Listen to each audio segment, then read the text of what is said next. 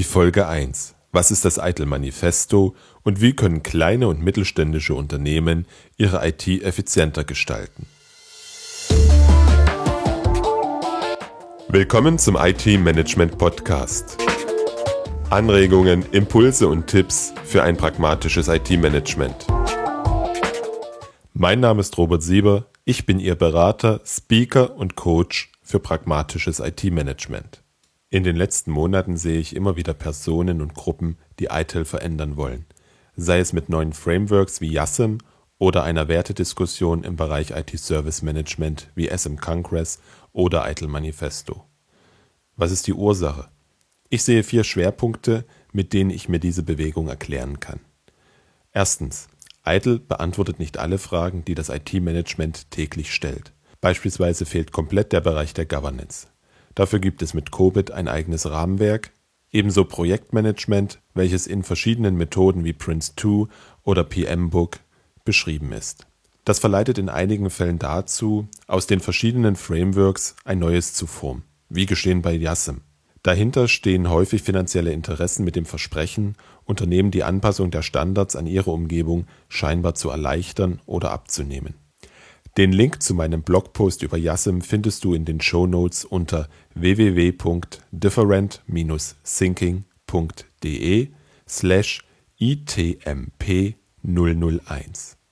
ITIL ist im Bereich der tatsächlichen Serviceorientierung, also die Bücher Service Strategy und Service Design, sehr abgehoben, schlecht verständlich und einfach zu flach. ITIL beschreibt ziemlich gut, wie ein Service in den Betrieb kommt, betrieben und verbessert werden kann. Wie Services aber entstehen, wie diese kundenorientiert entwickelt und mit den Geschäftsprozessen verbunden werden, fehlt. Da das meiner Meinung nach das Thema der Zukunft ist, sehen wir hier heute schon viele Aktivitäten. Zukünftig werden wir noch mehr, noch viel mehr davon sehen. Die Frage der Servicekonzeptionierung und des Service Brokerage werden entscheidend sein für die Zukunft der Unternehmen. Das geht in Themen wie Fertigungstiefe und echtes Business Alignment hinein. Das fehlt in Eitel.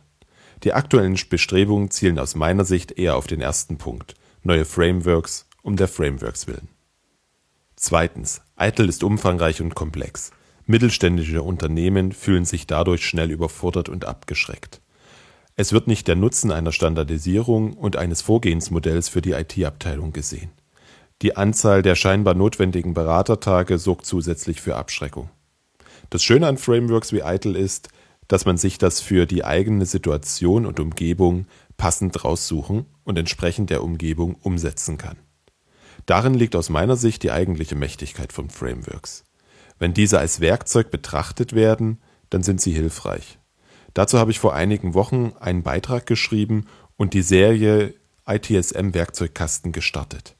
Den Link dazu findest du ebenfalls in den Shownotes. Dieses Problem ist meiner Meinung nach direkt mit dem dritten Problem verbunden. ITIL ist ein Geschäft. Die Trainings- und Beratungsindustrie verdient gutes Geld mit ITIL und anderen Frameworks. Bitte versteh das nicht falsch. Es ist überhaupt nichts Schlechtes daran, wenn Berater ihren Lebensunterhalt mit ihrem Wissen und ihrer Erfahrung in diesem Bereich bestreiten. Ich selbst bin Consultant und freue mich über interessante Projekte. Problematisch ist es aus meiner Sicht dann, wenn Berater von Unternehmen zu Unternehmen wandern und immer wieder die gleichen Blaupausen umsetzen. Das ist Gleichmacherei und hat nichts mit guter Serviceerbringung zu tun. Gleichzeitig wird das Change Management in der Organisation meist vernachlässigt, was zum vierten Punkt führt. Es gibt viele schlechte und gescheiterte Beispiele für Eitel-Einführung. Eitel-Einführung hier bitte in Gänsefüßchen verstehen. Warum man Eitel nicht einführen kann, habe ich in meinem allerersten Blogbeitrag geschrieben. Den Link dazu findest du in den Show Notes. Die Konzentration auf standardisierte Prozesse, die Einteilung ins First, Second und Third Level und der Service Desk als Barriere führen häufig nicht zum Erfolg. Menschen verändern sich ungern und langsam. Wir müssen den Sinn hinter einer Veränderung erfahren, begreifen und das für uns auch genauso verstehen, sonst passiert da nichts. Der Mensch ist das wichtigste Asset in einem Serviceprozess. Die Prozessbeschreibung kann noch so ausgefeilt und richtig sein, wenn die Prozessbeteiligten nicht dem Warum zustimmen, dann wird das nichts. Die eigentlich nicht mögliche, aber dennoch fabrizierte dogmatische Umsetzung von Eitel muss scheitern. An den Nutzern, an den IT-Mitarbeitern und an der fehlenden Wertschöpfung der IT. Das führt gleichzeitig auch zum fünften und letzten Punkt, warum wir aktuell eine Diskussion über die Werte von ITIL und ITSM sehen. Viele IT-Service-Management-Projekte haben das Ziel, die IT-Abteilung und deren Prozesse zu optimieren. Dagegen ist nichts einzuwenden, wenn danach nicht Schluss gemacht wird. Eine reine Fokussierung auf die internen Abläufe und die Erreichung interner KPIs führt nicht zu einer Organisation, die sich stringent auf die für das Unternehmensgeschäft notwendigen Services ausrichtet oder gar für Innovation sorgt. Die Mitarbeiter werden alles daran setzen, die KPIs zu erfüllen. Wenn ein solches KPI Erstlösungsrate am Service Desk lautet, werden die Mitarbeiter kreativ dafür sorgen, dass dieser erfüllt wird. Der Nutzer ist im Zweifel trotzdem unzufrieden. Nutzer sind auch unzufrieden, weil streng nach Prozess gehandelt wird. Alles, was nicht vorgedacht wurde, gibt es nicht. Standard für jeden. Was gut für die IT ist, ist nicht unbedingt gut für das Unternehmen. Das waren die fünf Punkte, die ich sehe, warum aktuell neue Frameworks entstehen und eine Wertediskussion geführt wird. Wo liegen deiner Meinung nach die Ursachen? Über deine Sicht auf die Dinge würde ich mich freuen. Hinterlasse mir einen Kommentar auf www.different-thinking.de slash itmp 001. Genau bei dieser Wertebetrachtung setzt die Diskussion unter dem Hashtag ITIL Manifesto an. Vor einigen Wochen stolperte ich bei Twitter über diesen Hashtag. Es war eine interessante Diskussion über die Werte im Bereich ITIL, ITSM zu lesen. Mir Bekannte und Unbekannte diskutierten darüber, was wirklich wichtig ist. Schnell kristallisierte sich eine Form heraus, ähnlich wie beim agilen Manifest. Wovon will man mehr erleben im Gegensatz zu dem, was man weniger sehen möchte? Um einige Beispiele zu nennen. Customer Satisfaction over SLA Compliance. Kundenzufriedenheit ist wichtiger als SLA-Einhaltung. People and relationships are more important than process and tools. Menschen und deren Beziehungen sind wichtiger als Prozesse und Tools. Process are ways of dealing with repeated tasks in a structured way, freeing up time for more complex activities. They aren't an end in themselves. Prozesse sind ein Weg, um wiederkehrende Aufgaben strukturiert abzuarbeiten und so Zeit für komplexe Aktivitäten frei zu bekommen. Sie sind nicht zum Selbstzweck da. Die ganzen Ideen wurden gesammelt und zur Abstimmung gestellt. Das Ergebnis dieser ersten Phase findet ihr im Eitel Manifesto Wiki, welches natürlich in den Shownotes verlinkt ist. Die Abstimmung hatte einen klaren Favoriten. Prioritize Outcomes that affect customers over internal IT Matrix. In Deutsch, Ergebnisse, die Auswirkungen auf den Kunden haben, sind wichtiger als die internen Metriken. Mit diesem Satz zeichnet sich das Problem und der Weg gut ab. Nicht die Einhaltung der IT-orientierten Metriken und perfekte Prozesse sind das Ziel, sondern zufriedene Nutzer und Kunden. Etwas weiter gefasst, der Fokus auf das Geschäft des Unternehmens. Dieser Punkt spiegelt sich in vielen weiteren Ideen wider. Ich hatte die Ehre, mit dem Mann, der den Stein ins Rollen brachte und die ganze Fleißarbeit erledigt, zu sprechen. Robert Spencer ist unabhängiger Service Transition Consultant aus York in Großbritannien. Das komplette Interview habe ich im Blog veröffentlicht.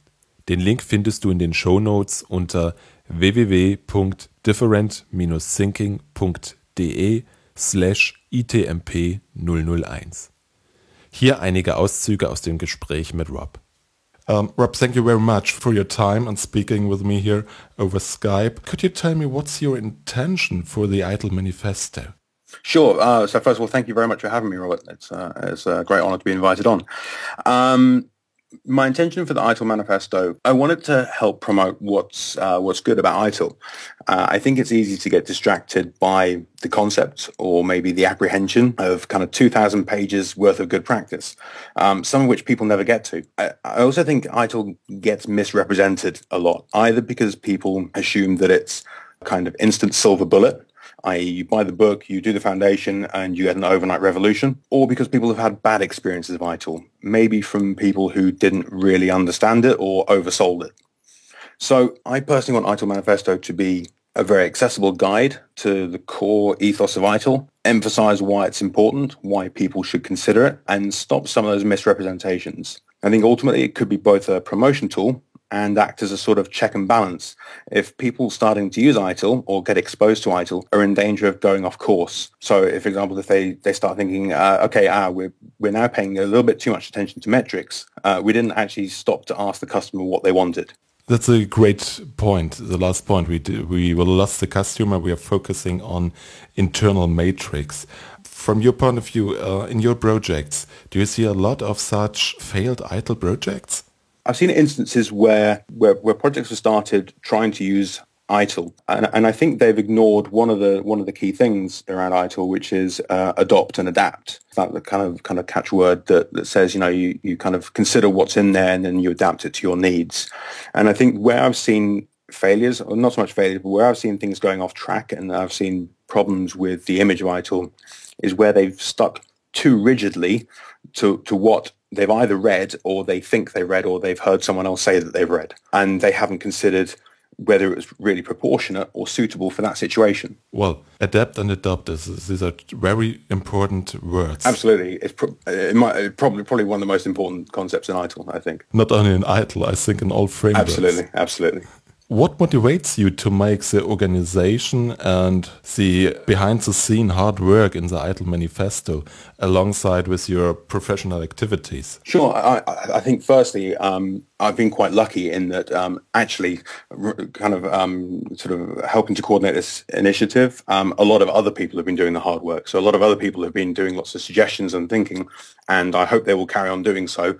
Um, and I've been just trying to kind of keep all that together and uh, and try and coordinate and communicate with where we are. I think the reason why I'm, I'm kind of getting involved is I think there's so much value in there in ITIL. And I think people have put a lot of time and effort into ITIL over the years. And partly it seems almost unfair it gets a bad rep because there are there are people and there are instances where, where it has been mis- misrepresented. Um, and I think that most, if not all of the concepts in there a sound and you know if you adopt and adapt and i think that if all that kind of good work gets ignored then just because of a kind of a few bad examples or because people didn't really quite understand what, what ITIL was getting at. I think that's quite a shame. And I think it ultimately could set back you know, the organization that's considering it and then maybe consider about to abandon it or could be going in the wrong direction if they did it from a position of not really understanding what it was there. Personally, it, it's given me the chance to hear and understand so many different viewpoints uh, and build my own knowledge. I've actually probably learnt far more about ITIL in the last kind of six weeks than I than I had having done the expert qualification and being working with ITIL since V2 back in 2003. I also learned a lot about uh, from the discussions with the people on Twitter and the ideas from the people um, collected in Tricider, and I'm looking forward about the ordering and grouping now, and I'm very curious about what's happening next. Yeah, so this is um, this is quite a quiet spell um, because we've we've gone out and gone and asked people for raw ideas, and those are quite not so much easy, but they're they're, they're not as challenging there because you're, you're asking you're asking people for instincts, for gut reactions, for their thoughts. You're also asking for gripes, what they do and don't like about it, and it's and it's very easy to kind of contribute that raw data, and that was very valuable. Now we're going through a period where we're trying to work out what what themes are being represented by the raw data so far. And it, it, has been a little bit slower. It's been a little bit, yeah, I think slow is the right word. It's been a little bit slower than, than I anticipated. But we're coming to the end of a period where we have been grouping those things together. I'm actually working probably later tonight and, and tomorrow to collate all those together and publish them so that we have a number of, I don't know whether it be documents or slides where we show all those grouped ideas and I hope that will show us where we're missing some themes, where we don't have enough raw ideas. So we can go back out and ask very specific questions like, what do you think about topic X or topic Y? What do you think about the service catalog? Or what do you think about SLAs? And then once we think we're complete, once we think we've covered all the main areas, then comes the time when we can start thinking about collaboratively editing down and distilling and coming up with principles that encapsulate each of those each of those themes and, and all the all the raw ideas that have been grouped under those themes. Obviously, we need to make sure that we don't end up with uh, a principle that's 15 pages long because you're trying to capture like you know 70 ideas. So we have to be fairly sensible and we have to be fairly pragmatic. But we could end up with for each theme, we could end up say with four, five, 10, 20, 30 or 40 principles and different versions of those. And I think that's another good point where people can suggest their own and where people can then vote on which principle they think best fits the, the theme or the ethos uh, that we're trying to communicate. What I've seen so far it looks like that a lot of contributors are inspired by the Agile yeah, Manifesto. so to be honest, the, the conversation that first started around ITIL, when I was reading down through the, the, the Twitter thread, so it was a, I don't know if you know the, the backstory, but the this all came about because um, I think it was Suresh, Barclay, Claire, and Stuart were, were talking about this problem of having 2,000 pages worth of worth of good practice and how do it, how do they get the, the kind of the core message across? And about a day earlier, I think I'd actually read, I'd refreshed my knowledge of the Agile Manifesto because I was I was trying to respond to someone uh, in, a, in a different setting who was um, I think I think was misrepresenting Agile and kind of put two and two together and said, well, hang on, what what about uh, what about an ITIL manifesto? And it, it kind of took off from there and gained a lot of traction. I'm very thankful you're doing this work because I also see a lot of misinterpretations and of dogmatic idle implementation. So why should I or others participating in the discussion and the development process of ITIL Manifesto? So the, the simple answer is because this is this is your chance to have your say. Um, maybe not so much about the detail, although the detail is important, but but more about the core principles that underpin ITIL and how it's positioned. And there's also a chance that it may influence the future of ITIL. We haven't had a commit, you know, a statement back from from Axelos yet on you know whether they'll use it or or how how actively they'll they'll promote it. But they've been certainly very keen at promoting the discussions, and they're very keen to see what comes out of it. But if we're if we're going to produce something now that gets used going forward, we need it to deliver real value. And for that, we need many points of view, many people with varying experience from different roles. So, you know, CIOs or business managers or application support professionals, DBAs, even newcomers and students of ITIL, I think have all got something important that they can add to it, whether they, in fact, whether they know it or not. I think there's so much coming back to your point about sort of dogmatic, I think it, it's very easy to get dogmatic when you're faced with those kind of 2,000 pages because it's very hard to take it all in. And it, sometimes it's a bit easier just to go back to, well, hang on, if X equals Y and I do problem management and then I get a service catalog, then, then we're all, we're all good. But you know, if we go for more pragmatism and practicality, and so I think people, even people that are new to ITIL or people that don't really kind of do service management, I think they can all add that pragmatism back in. These are very good points, and I promise to do my best to promote cool, thank you very Manifesto much. in Germany. You're welcome. Thank you very much for your time. I think we should talk later on when the the work is done and we see the results. I'm very interested. Sure. So there's um yeah there's there's a lot going on. I think this could uh, could also only be round one. We could end up publishing publishing something, and we decide maybe in a year's time that actually maybe it's not quite not quite hitting the spot. Maybe we need to revisit it. Um, I also think that I'd like it to be very open in terms of publishing kind of the raw data and showing how we're working. So if people want to go off and do something different with that data, then they're more than welcome to. They don't have to stick to kind of what we're doing in, or, you know, kind of the main track of, of, work being done, i.e. distillation. But if they wanted to go off and draw a comic about it or write a haiku or, you know, any of these kind of things or data visualization, um, if they're a software developer, anything that could add clarity or could help people understand, I think that's, I think anything in there could add value. And I think to go along with the second and third step will be really hard to hold on the working. So there's a, a couple of ideas about that. I think we need to make sure that people get the chance to both to add their own words to add their own um, kind of thoughts and phrase things the way that, that makes sense for them and to have that visible for other people to consider and to argue and talk about and discuss and, and kind of edit and remix. And, but people also need to have the chance to, to vote. We need kind of the community to be enfranchised and to have that say. Now, obviously not everyone's going to agree. I'm sure that for, for every principle we come up with, there'll be probably half the people who, who think it's perfect and there'll be half the people who think it's terrible. But I think the, the, the important part thing is that we let people get involved and that we, we give people the chance to you know to talk about it, to add their own, and to and to vote on things. Yeah, openness is, Absolutely. from my point of uh, view, uh, the key success factor here. Thank you, Robert. Thank you very much. Vielen Dank an Rob Spencer für das interessante Gespräch. Das komplette Interview kannst du in meinem Blog nachlesen. Link findest du in den Show Notes unter www.different-thinking.de slash itmp001. Der wichtigste Satz für mich in dem Gespräch war, dass Eitel viele gute Ideen und Ansätze hat und diese durch das Eitel-Manifesto wieder zum Tragen kommen sollen. Ich bin überzeugt, dass eine Fokussierung auf den für Nutzer und Unternehmen erfahrbaren Verbesserungen liegen muss. Prozesse und Tools sind nur Mittel zum Zweck. Gerade für kleine und mittelständische Unternehmen ist das ein wichtiger Punkt. Dort erlebe ich es immer wieder, dass vor den 2000 Seiten Eitel-Literatur zurückgeschreckt wird. Lieber, in Anführungsstrichen, wurstelt man technologiegetrieben weiter, anstatt kleine, aber sinnvolle Änderungen umzusetzen. Zum Abschluss des heutigen Podcasts möchte ich dir ein paar Ideen oder Anregungen geben, wie auch kleine und mittlere Unternehmen durch kleine Veränderungen viel erreichen können sowohl für die Nutzer und das Unternehmen als auch für die IT selbst. Tipp Nummer 1. Service Desk Lite.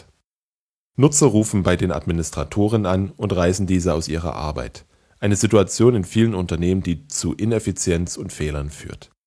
Folgende Änderung ist schon bei zwei Administratoren sinnvoll. Einführung einer zentralen IT-Nummer bei gleichzeitiger Änderung der bisherigen Durchwahlen und gegebenenfalls Nichtveröffentlichung der neuen. Insbesondere die Änderung der Nummer ist wichtig, ohne diesen Schritt funktioniert es nicht. Abwechselnd ist jeweils ein Kollege für die Hotline einen halben oder einen ganzen Tag oder vielleicht auch eine ganze Woche zuständig. Gerade in IT-Abteilungen, in denen es keine großartige Spezialisierung gibt, funktioniert das wunderbar. Der Diensthabende hat die Kernaufgabe, Störungen und Probleme zu beheben und kann den Anrufern vielfach direkt helfen. Die restlichen Mitarbeiter der IT können weitgehend ungestört an Projekten, Changes oder dem proaktiven Problemmanagement arbeiten. Die zusammenhängende, ungestörte Arbeitszeit erhöht sich dramatisch und führt zu mehr Produktivität. Nutzer machen die Erfahrung, dass alle Mitarbeiter der IT kompetent sind und immer ein Ansprechpartner für ihre großen und kleinen Sorgen erreichbar ist. Tipp Nummer 2. Proaktives Monitoring. Überwache deine Hardware und vor allem deine Anwendungen. Jedes Problem, das du beseitigst, bevor es zur Störung kommt, ist ein gutes Problem. Klingt jetzt etwas theatralisch, ist aber enorm wichtig. Mit den richtigen Mess- und Schwellwerten vermeidest du viel Ärger. Ich war letzte Woche bei einem Kunden, der mit der Einführung eines Monitoring-Systems die Verfügbarkeit und Stabilität der IT so stark erhöhen konnte, dass eine angedachte 24-Stunden-Bereitschaft der IT kurz nach der Einführung des Monitoring-Tools vom Tisch war. Obwohl das Unternehmen in Deutschland, Amerika und Japan produziert und die IT zentral in Deutschland betrieben wird. Auch hier ist es sinnvoll, mit den wichtigsten Komponenten zu beginnen. Welche Anwendungen sind zwingend für das Unternehmen erforderlich? Diese werden zuerst mit den abhängigen Komponenten überwacht. Dies wird Schritt für Schritt ausgebaut, bis alle relevanten IT-Mittel überwacht werden. Auch die Vermeidung von Störungen führt zu mehr Effizienz in der IT-Abteilung und vor allem zu wesentlich zufriedeneren Nutzern. Dritter Tipp. Konfigurationsdatenbank. Spreche ich über Dokumentation, ist eine CMDB nicht weit. Was bedeutet das für kleine und mittelständische Unternehmen? Der Zweck ist, alle relevanten Informationen an einer Stelle zur Verfügung zu haben, auf diese schnell und problemlos zugreifen zu können. Was genau relevant ist, muss jede IT-Abteilung für sich entscheiden. Da verweise ich auf meine CMDB-Serie im Blog. Als Werkzeug können hier Excel, Access, Wikis oder Open-Source-Lösungen zum Einsatz kommen. Für den Aufbau kann ich gerade kleinen und mittelständischen Unternehmen einen Zusatztipp geben. Wenn du mit einer Applikation, einem Gerät oder einem User zu tun hast, erfasse die wichtigen Informationen. Dann sind sie beim nächsten Mal verfügbar. So kannst du eine CMDB Schritt für Schritt aufbauen. Aufbauend auf den Daten der CMDB komme ich zu Tipp 4 und 5. Tipp Nummer 4. Dokumentation der Abhängigkeiten der Geschäftsprozesse von der IT. Die Fokussierung auf die Unternehmensprozesse ist für jedes Unternehmen sinnvoll und notwendig. Wenn ich es ganz hart ausdrücke, das ist der einzige Punkt, der die interne IT von einem externen Anbieter abhebt. Zusätzlich gibt es im Risikomanagement, der Notfallvorsorge und der IT-Sicherheit weitere Disziplinen und Anforderungen, die eine solche Darstellung benötigen. Auch ist die Kenntnis der IT-Unterstützung der Geschäftsprozesse Voraussetzung für eine sinnvolle Sourcing-Strategie, also das Zukaufen von Managed- oder Cloud-Angeboten am freien Markt. Die Dokumentation kann im einfachsten Fall in Excel oder Visio erfolgen. Als Methode empfehle ich dazu Obashi. Darüber habe ich Ende September einen Blogbeitrag geschrieben. Den Link dazu findest du in den Shownotes unter www.different-thinking.de slash itmp 001. Fünfter und letzter Tipp: Dokumentation der Abhängigkeiten in der IT. Was für die Abhängigkeit zwischen IT und Geschäftsprozessen gilt, gilt natürlich auch für die IT-Struktur selbst. Wenn du weißt, welche Applikationen und Geschäftsprozesse vom Austausch eines Switches betroffen sind, kommt es nicht zu unliebsamen Überraschungen. Auch hier empfehle ich Obashi als manuelle Methode. Als Werkzeug zur automatisierten Erfassung kann ich für bestimmte Bereiche DocuSnap empfehlen. Auch dieser Link in den Show Notes. Mit diesen wenigen und einfachen Änderungen kann viel erreicht werden. Was empfiehlst du für einen nutzerorientierten und effektiven IT-Betrieb? Ich freue mich auf deinen Kommentar unter den Show Notes auf www.different-thinking.de slash itmp001. Damit bin ich am Schluss der zweiten Folge des IT-Management Podcasts angelangt. Vielen Dank für dein Zuhören. Wenn es dir gefallen hat, dann abonniere den Podcast unter www.different-thinking.de slash podcast und empfehlen natürlich auch gern weiter. Die nächste Folge erscheint Anfang November. In dieser wird es um den Jahreskongress des IT Service Management Forums in Karlsruhe gehen. Dazu werde ich im Interview mit Jürgen Dierlam, dem Geschäftsführer des ITSMF e.V., sprechen. Herzlichen Dank fürs Zuhören. Mein Name ist Robert Sieber und ich freue mich, wenn Sie demnächst wieder reinhören.